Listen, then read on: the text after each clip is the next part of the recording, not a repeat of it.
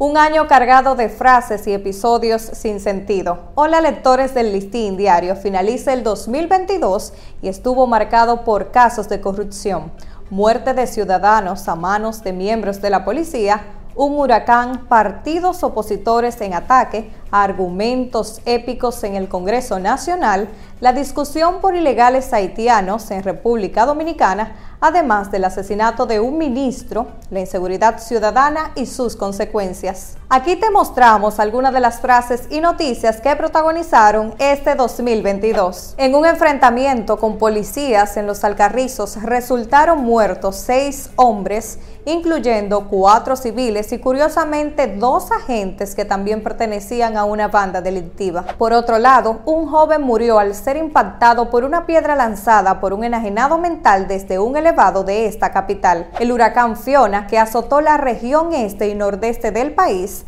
dejó dos muertos y miles de viviendas derrumbadas e inundadas por los vientos y lluvias. Además, la provincia de la Altagracia se vistió de luto luego de que falleciera Amable Aristi Castro, mejor conocido como el cacique de Higüey, por ser uno de los políticos más influyentes de la región este. Otro escenario que trastornó al Distrito Nacional fueron las torrenciales lluvias del 4 de noviembre que causaron la muerte de ocho personas, decenas de casas inundadas y vehículos flotando en el agua. Algo especial del año fue la prohibición del expendio y consumo de bebidas alcohólicas en algunas demarcaciones del Gran Santo Domingo, bajo la justificación de aumento de hechos violentos. Hablando de inseguridad ciudadana, seis individuos armados y encapuchados protagonizaron un asalto tipo película en el sector Los Mameyes, donde interceptaron un camión de valores y cargaron con sus valijas. También Jesús Chubasque pidió a la población tener paciencia ante los actos delictivos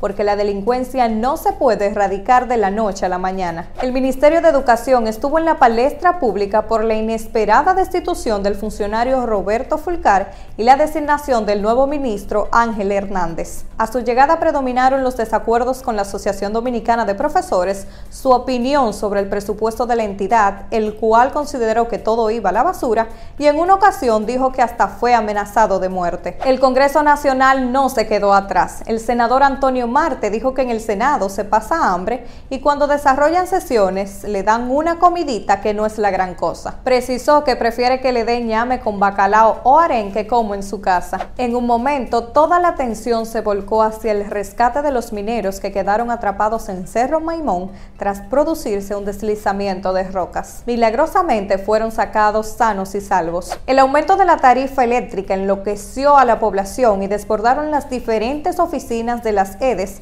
reclamando por el significativo incremento de las facturas que supuestamente se trataba de un ajuste secuencial contenido en el pacto eléctrico. Los partidos opositores han sabido jugar su rol de oposición durante el año. El expresidente Danilo Medina expresó que solamente su partido garantiza al país un gobierno sin distinguir entre popis y guaguaguá, mientras que Leonel Fernández de la Fuerza del Pueblo indicó que Abinader le había faltado la verdad durante sus discursos de rendición de cuentas y denunció el fracaso de la gestión en diversos sectores, incluyendo el sanitario. Por otro lado, Luis Abinader tildó de inaceptables e irresponsables las declaraciones del alto comisionado de las Naciones Unidas de los Derechos Humanos, quien solicitó a la República Dominicana detener las deportaciones masivas de haitianos. Otra reacción en torno al tema haitiano que desató un avispero fue la posición del ministro de Economía Pavel Isa Contreras al decir que desde la era de Trujillo